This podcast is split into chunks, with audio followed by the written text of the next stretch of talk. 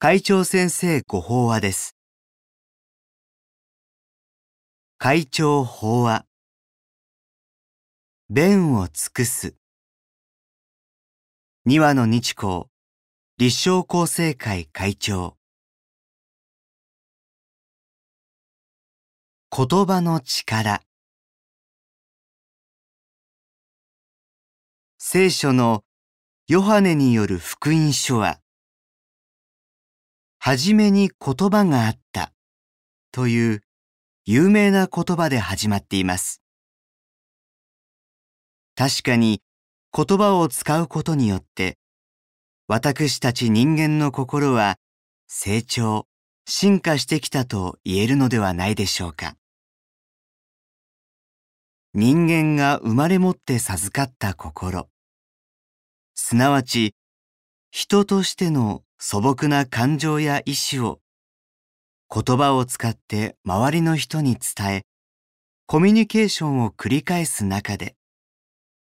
人間らしい心が育ってきたということです。言葉の力はそれくらい大きいわけですが、その一方で、詩人の寺山修司氏は、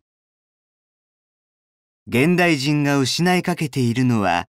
話し合いなどではなくて、むしろ黙り合いだと指摘しています。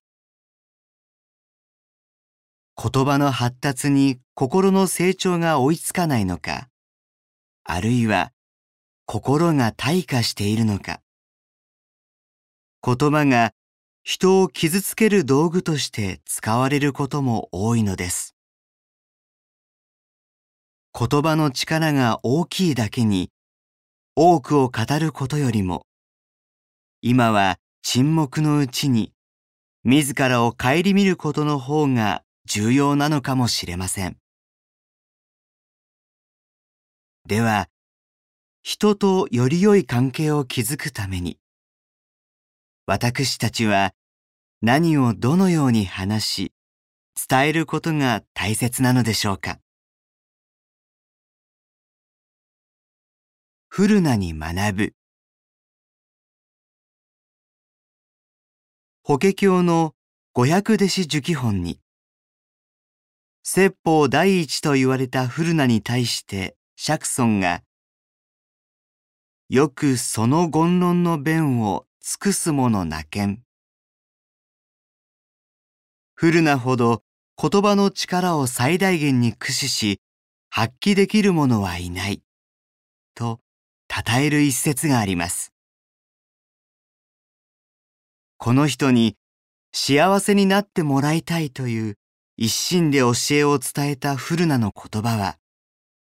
よほど強く人々の心に響いたのでしょう。とはいえ、その伝え方はといえば、経典によると、人々の心に喜びを与え、対話する相手一人一人の受け止め方をよく理解し、大切なことを誰にもわかるように、など、人に真似のできないようなことではなさそうです。言論の弁を尽くすというのは、知識や才能に優れた人が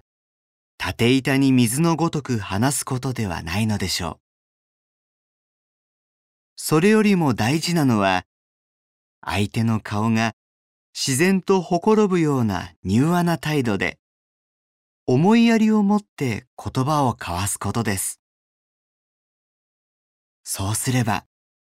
おのずから話しかける言葉も優しくなって受け入れやすいものとなり、それが相手の心に届くということではないでしょうか。相手を思う気持ちがあれば、目の前の人の心情はもちろん、生活環境などにも配慮して触れ合うでしょうから、その時に伝える言葉は、フルナに負けないくらいの力を発揮するのだと思います。ただ、私たちにとってハードルが高いと感じるのが、大切なことを誰にもわかるように伝えるという部分です。作家の井上久志氏は言葉の使い方について難しいことを優しく優しいことを深くと述べていますが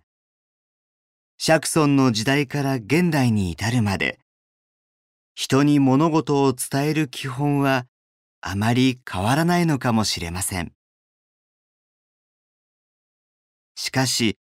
そうと分かったからといって、仏の教えを伝える布教伝道において、大切なことを誰にもわかるように優しく語ることは、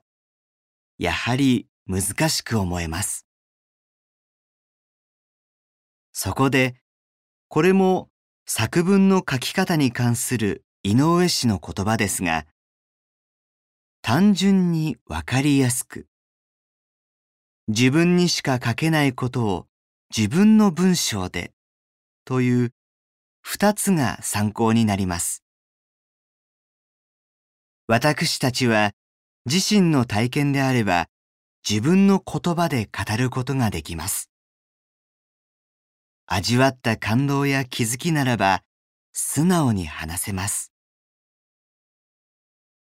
完璧な人はいませんから、教えの何たるかがよくわからなくてもわからないまま、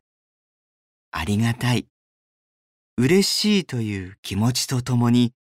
自分の理解に応じて話すことが大切なことを誰にもわかるように伝えることなのです。今年、あなたはどのような感動を味わったでしょうか？そして、どんな大切なことを人にお伝えしますか？以上で、厚生、令和元年12月号、会長先生ご法話の朗読を終了させていただきます。